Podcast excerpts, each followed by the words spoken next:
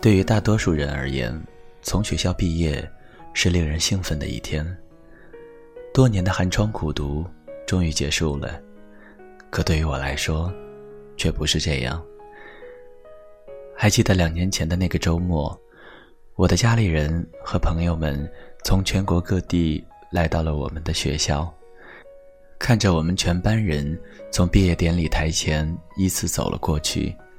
可正如同班里所有其他人一样，我眼里看到的是，在我大学最后一年里，我的经济状况从糟糕变成了更糟。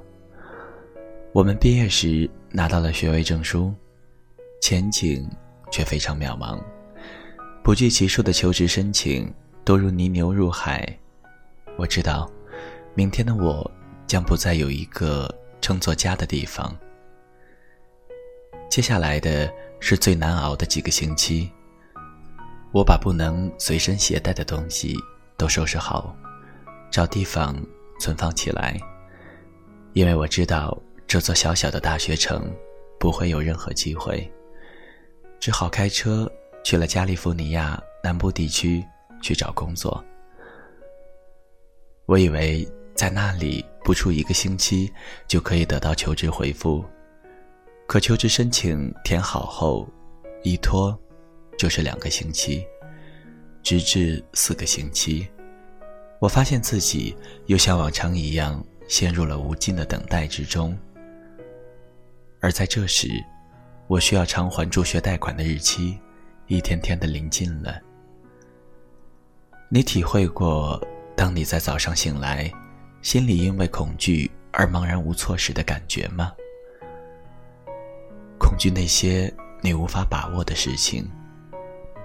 你对一件事情满怀希望，而又害怕所得到的不过是一场噩梦时，心中挥之不去的恐惧感。在那段时间，这种感觉占据了我生活的全部。几天，感觉就像是几个星期；几个星期，感觉就像是几个月。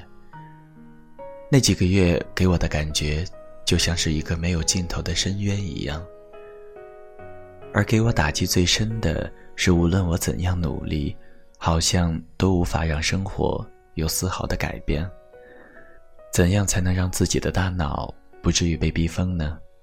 我决定用笔记录，把自己的一些想法记在一页纸上，这让每一件事看起来更清晰一点。也更光明一点。这样的书写，好像也给了我希望。当你已经走到了穷途末路时，心里有一点点希望，本身就是你所需要的全部。后来，我干脆把自己受挫的经历写成了一本童话书，书名叫《逆流而上》。书中的主人公是一条无论遇到任何困难。都不会放弃自己梦想的小鱼。有一天，我收到了一份我的第一本书的出版合同。从那以后，我的境遇渐渐有了一点起色。不久后，我又收到了第二本书的出版合同。几个月后，我应约去迪士尼公司进行面试，公司不久就聘用了我。我讲自己的故事。就是要告诉你，永远不要放弃。也许逆境正是你成就自己的一个好机会。即使事情暂时看起来暗无天日，也不要放弃。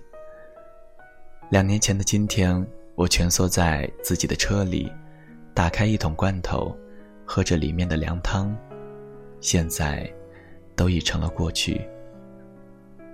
如果你觉得工作辛苦，那么，你就付出时间，但不要放弃，要相信事情一定会好起来的。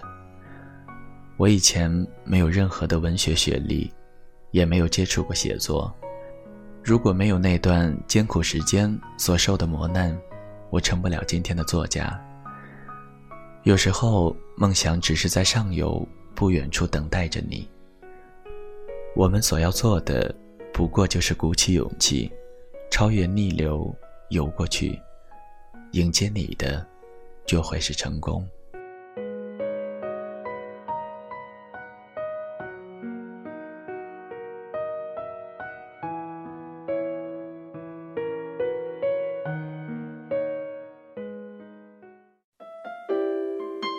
谁的声音清唱婉转流年？